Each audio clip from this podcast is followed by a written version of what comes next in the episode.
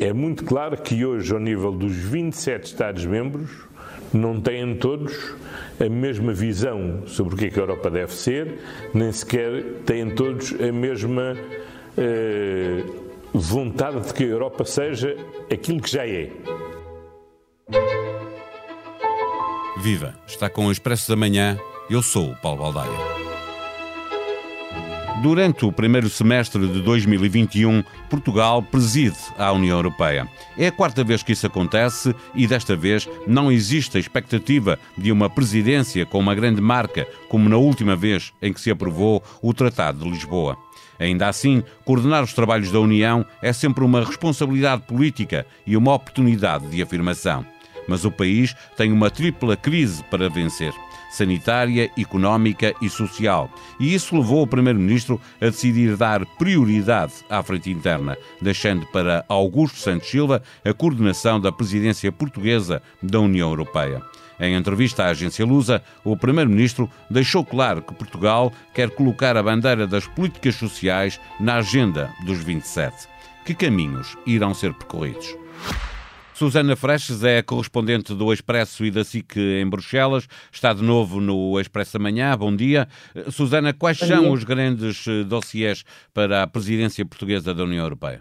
Uh, bom dia, são vários e estão, estão obviamente relacionados com a, com, a, com a atualidade, com a realidade, também com as consequências desta pandemia. Uh, por um lado, a questão da, da, vacinação, que ainda que seja da competência nacional, acaba cada um dos Estados-membros levar e prosseguir com esta campanha, esta enorme campanha de, de, vacinação, mas tudo o que tiver a ver com coordenação ao nível uh, dos 27, a presidência portuguesa terá aqui uh, um papel. Depois a questão também da recuperação uh, económica, tudo o que tem a ver com a aprovação dos chamados Planos Nacionais de Recuperação e Resiliência, e é aqui que Portugal terá uh, um papel fundamental, uh, porque desta aprovação depende a primeira transferência eh, de verbas desta, chamada eh, bazuca, são 750 mil milhões de euros, só para recordar, mais de metade a fundo eh, perdido, e portanto de todo o envelope que coube a cada país em subsídios, os primeiros 10% são transferidos assim que houver este carimbo, esta aprovação pelos uh, 27 e, uh, obviamente, se até ao final de junho isto ficar concluído, se essas transferências ficarem feitas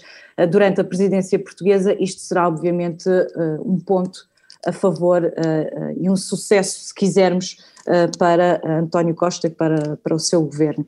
Mas já agora, se me permites, só para as pessoas perceberem o que é que faz esta esta presidência da, da União uh, Europeia. Eu muitas vezes comparo isto a uma, à União Europeia, uma espécie de, não sou só eu, mas é imaginar que esta União Europeia é um barco que agora um, Portugal agarra no leme e uh, mesmo que não consiga chegar em todos os dossiês a bom porto, o que terá de pelo menos conseguir é manter Uh, o rumo uh, e manter uh, tudo aquilo que está em discussão, não, não haver grandes desvios. Obviamente que há coisas que Portugal não, não conseguirá fazer, uh, ou que dificilmente conseguirá fazer. Há, há, há dossiês em cima da mesa que são muito complicados de fechar, por exemplo, o Pacto para as eh, Migrações uh, e Asilo. Muito, é muito complicado que Portugal seja bem sucedida a conseguir aqui um, um entendimento entre os 27. Depois há outras questões que poderão ser mais simples, mesmo que não, que não, que não dê para fechar, pelo menos poderá haver algum espaço, é o caso eh, da lei eh, do clima e porquê? Porque o que é que Portugal eh, poderá fazer? É preciso, é preciso perceber que Portugal o que faz é presidir ao Conselho da União Europeia, ou seja, a quem toma as decisões, é um dos braços de, de decisão em conjunto com o Parlamento Europeu e, portanto, qualquer, para qualquer regulamento, para qualquer diretiva, para qualquer decisão que tenha de ser tomada, Portugal terá de, ponto número um, pôr os 27 de acordo e ponto número dois, em tudo aquilo que for preciso negociar negociar com o Parlamento Europeu, terá também de ser Portugal a, a fazê-lo. Tendo a Alemanha resolvido os principais uh, problemas e, e, e, António Costa já fez saber que estará mais virado para a frente interna, deixando a coordenação da presidência ao Ministro de Estado e dos Negócios Estrangeiros, isso não significa que não haja possibilidade da presidência portuguesa ter relevância política, como estavas a dizer? Se a presidência portuguesa quiser ter relevância política tê-lo-á. E nós vimos que Angela Merkel uh, várias vezes se chegou à frente durante a presidência uh, alemã para resolver algumas situações. Foi ela, de certa forma, que resolveu este impasse final e, se, e, se, empenhou pessoalmente a arranjar aqui um entendimento com a, com a Polónia e com a Hungria para que o quadro financeiro plurianual e o Fundo de Recuperação pudessem ser finalmente aprovados e deixassem de, deixasse de haver aqui um bloqueio. Portanto, se António Costa quiser empenhar-se em, alguma, uh, em algum dossiê em particular, seja na questão das migrações, seja na questão, por exemplo, do Estado de, de Direito, eh, que é um dossiê que continua a arrastar-se, que já se arrasta há várias eh, presidências e que tem a ver com este procedimento ou este processo no âmbito do artigo 7 que tem a ver com verificação de se a Hungria e a Polónia estão de facto a cumprir o Estado de Direito. É um dossiê, é uma discussão que está em aberto já há várias presidências, que tem passado de presidência para presidência e está na nossa. Se, se, António Costa, mais uma vez, se quiser aqui uh, empenhar ele ou os seus ministros, pode ter sempre uh, destaque político. Mas essa não seria uma guerra uh, com alto grau de probabilidade uh, de Portugal sair derrotado, no sentido, já fizemos esta discussão aqui, de que, havendo dois países em que esse procedimento pudesse ser aplicado, cada um defendia o outro, no caso Polónia defendia a Hungria, a Hungria defendia a Polónia, não é um dossiê politicamente demasiado arriscado? Sim, é um, é um dossiê que, se for levado à decisão, pode dar isso mesmo, pode não dar em nada. E, portanto, aí terá que ser Portugal a fazer aqui um balanço. O que é que é melhor? É uh, deixar que o assunto passe para a Eslovénia, portanto, manter o assunto em aberto, eventualmente levá-lo uh, à discussão num Conselho uh, de Ministros dos Assuntos Europeus, que é aí que está a ser discutido, e, portanto, pelo menos manter o assunto em aberto, provocar a discussão, mas não, não tentar fechar o dossiê, porque do, fechar o dossiê pode ter esse efeito perverso de uh, simplesmente fechar a discussão sem qualquer consequência. Uh, e, portanto, terá de fazer essa análise. O que é que é melhor? Fechar o dossiê sem consequências ou mantê-lo em aberto e promover a discussão? Pois há aí uma questão interessante: é que para que esta discussão seja feita é preciso que a reunião seja física, ou seja, que os ministros se reúnem, reúnam fisicamente. Não pode ser uma questão discutida por eh, videoconferência. E, portanto, vai depender muito uh, do que é que esta pandemia uh, vai permitir, porque neste momento nós não sabemos ainda muito bem o que é que a presidência portuguesa vai conseguir uh, fazer, se vai conseguir dentro de, por exemplo, no próximo mês já ter reuniões físicas entre todos os, os, os ministros. isto é, por exemplo, também uma questão que se levanta para a própria cimeira de maio, a cimeira social, será que todos os líderes nessa altura vão poder ir ao Porto e reunir-se fisicamente? Eh, se, se, quiserem, podem fazê-lo, porque os líderes têm estado a reunir-se quando, eh, quando é necessário em, em Bruxelas. Mas, portanto, esta questão da pandemia ainda pode influenciar aqui várias vezes um, a própria presidência. Tu estavas a falar da pandemia eh, eh, e eu lembrei-me de, de, um dos eh, grandes dossiês mais mediáticos, que é o plano de vacinas, que junta a gestão também da, da bazuca financeira, tem os dois a ver com a pandemia. O que te pergunto é qual é a dose de gestão que compete à presidência da União Europeia e que compete à Comissão Europeia, nestes dois dossiês? Em relação à vacinação, Bem, aquilo que, que, compete à, à, Comissão Europeia e que de certa forma é, é, algo que é inédito é que foi pela primeira vez uma negociação conjunta da aquisição de vacinas. E isso foi de facto Bruxelas uh, que conseguiu, ainda que agora com algumas críticas em relação às doses que foram adquiridas à Pfizer, à Moderna e a todas as outras uh, todos os outros candidatos a vacina, uh, todos os outros laboratórios que estão a desenvolver vacinas, mas que ainda não as têm aprovadas a verdade é que um, as que estão aprovadas ainda não chegam para, um, para garantir a imunização uh, de grupo, ou desculpa, para, para garantir a imunidade do grupo.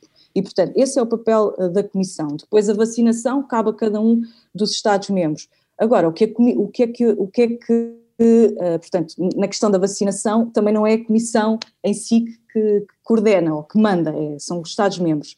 Depois, o que Portugal pode fazer é em termos de coordenação, uh, tal, como a, tal como a presidência alemã tentou garantir esta coordenação, uh, o arranque, não é? Se quiseres, em conjunto do processo de vacinação, portanto, é garantir que daqui para a frente essa coordenação uh, também continua a, a ser feita. E em relação à bazuca financeira, o que é que é presidência e o que é que é comissão? Comissão é uh, tudo o que é avaliação dos planos, portanto, é a comissão que tem que avaliar e verificar se os, se os planos estão a cumprir aquilo que foram os objetivos propostos, ou seja, que, por exemplo, 37% seja de, tenha a ver com a resposta à, ao, portanto, relacionada com o clima, 20% ao digital, portanto, garantir tudo aquilo que foi acordado em, em matéria de, de, onde é que o dinheiro vai ser uh, investido, que reformas é que terão que ser feitas, essa avaliação é a Comissão Europeia uh, que faz. Terá de ser a presidência portuguesa a garantir que quando a recomendação ou avaliação da Comissão sobre os planos chegar ao Conselho da União uh, Europeia, aí o, isto não derrape e os Estados-membros não fiquem ali ad eterna tentar arranjar uma maioria qualificada para, para aprovar isto uh, e que seja, uma, uma, seja esta fase da, da decisão bastante célebre, porque o que é importante é que o dinheiro chegue de facto à economia. Finalmente, o Primeiro-Ministro, na entrevista à agência Lusa, salienta a grande aposta no pilar social como forma de esvaziar a agenda do populismo. A Europa está preparada para ter políticas comuns na proteção do desemprego, na formação profissional, na requalificação dos trabalhadores e mesmo na existência de um salário mínimo europeu? Essa uh, será sempre uma discussão muito difícil, porque dificilmente os Estados-membros vão querer abdicar uh, de todos os seus, dos poderes que têm, e que são muitos, são soberanos, em termos de tudo o que é matéria de, de emprego ou tudo o que tem a ver com, com a proteção uh, social. Agora, não deixa de haver aqui uma preocupação que não é de agora, não é da presidência uh, portuguesa, já tem algum tempo, que é de promover este, este, debate sobre a importância do pilar dos direitos sociais e garantir que na União Europeia não haja apenas uma recuperação económica, mas que nessa recuperação económica as pessoas não sejam deixadas para trás, principalmente quando estamos a falar de uma uh, de, de, prioridades que, não, que já são anteriores à pandemia, mas que agora se mantêm, que têm a ver com garantir a transição uh, energética, garantir um, a transição para o, digital, não é? A transição digital, e portanto todas estas preocupações que as pessoas têm de será que vou perder o meu emprego com esta transição digital? Uh, será que com a, com a questão uh, climática vou também perder o meu emprego? Como é que se faz a reconversão? como é que se faz? Um, como é que as pessoas. como é que há também aqui uma aposta na formação? E, portanto, mesmo que, no final cada Estado-membro possa decidir o que vai fazer, é importante que todos estejam coordenados. Eu dizia que não era de, agora, porque em 2017, portanto, no final de 2017, já há mais de três anos, fomos todos a Gotemburgo uh, para, essa, para essa discussão sobre o pilar dos direitos uh, sociais. Já na altura se falava da questão da, da, importância do salário mínimo europeu, que não é um salário igual em todos os Estados-membros, mas que haja aqui uma, uma, um alinhamento, se quisermos, um, e não não sei se alinhamento é a melhor, a melhor expressão, mas portanto que os, que, os, que os vários países tenham, que as pessoas tenham um salário justo em cada país. E, portanto, é isso, é isso que tem que ser uh, discutido a nível uh, europeu. Se depois, no final, isso é transferido para a legislação, pois se calhar ainda não estamos nessa fase. Mas há aqui, uma, há aqui sem dúvida, uma discussão política que, mais uma vez, António Costa poderá insistir nela, e eu penso que é isso que quer fazer, porque é uma prioridade, e depois essa ideia de que da, da Cimeira Social, eh, em maio, 7 e 8, no Porto, possa sair essa declaração conjunta, que é isso mesmo, uma declaração nós estamos a falar de legislação, estamos a falar de intenções, de políticas e depois, obviamente, alguém terá de transferi-las, terá de passar da política à prática, que não será provavelmente a, a presidência portuguesa, mas fica, fica o caminho feito. Pandemia volta a fazer sentir-se nos lares no momento em que o plano de vacinação nacional chegou exatamente aos lares situados nos conselhos mais afetados pela Covid-19. Em expresso.pt, a informação sobre a evolução da pandemia é atualizada a todo momento. Sabia que a maioria dos franceses não quer ser vacinada? Na frente política, os debates entre os candidatos presidenciais acontecem todos os dias e todos os dias no site do jornal, 17 comentadores do Expresso e da SIC analisam e dão nota aos candidatos. O que também não para é o futebol. Fica o conselho para uma visita à Tribuna Expresso para ler a opinião de Duarte Gomes, pedagogia pura para melhor entender o desporto rei. Expresso da Manhã é um podcast diário que pode ser subscrito nas plataformas Apple Podcast, SoundCloud e Spotify. A sonoplastia deste episódio foi de Ruben Tiago Pereira. Nós voltamos amanhã. Tenham um bom dia.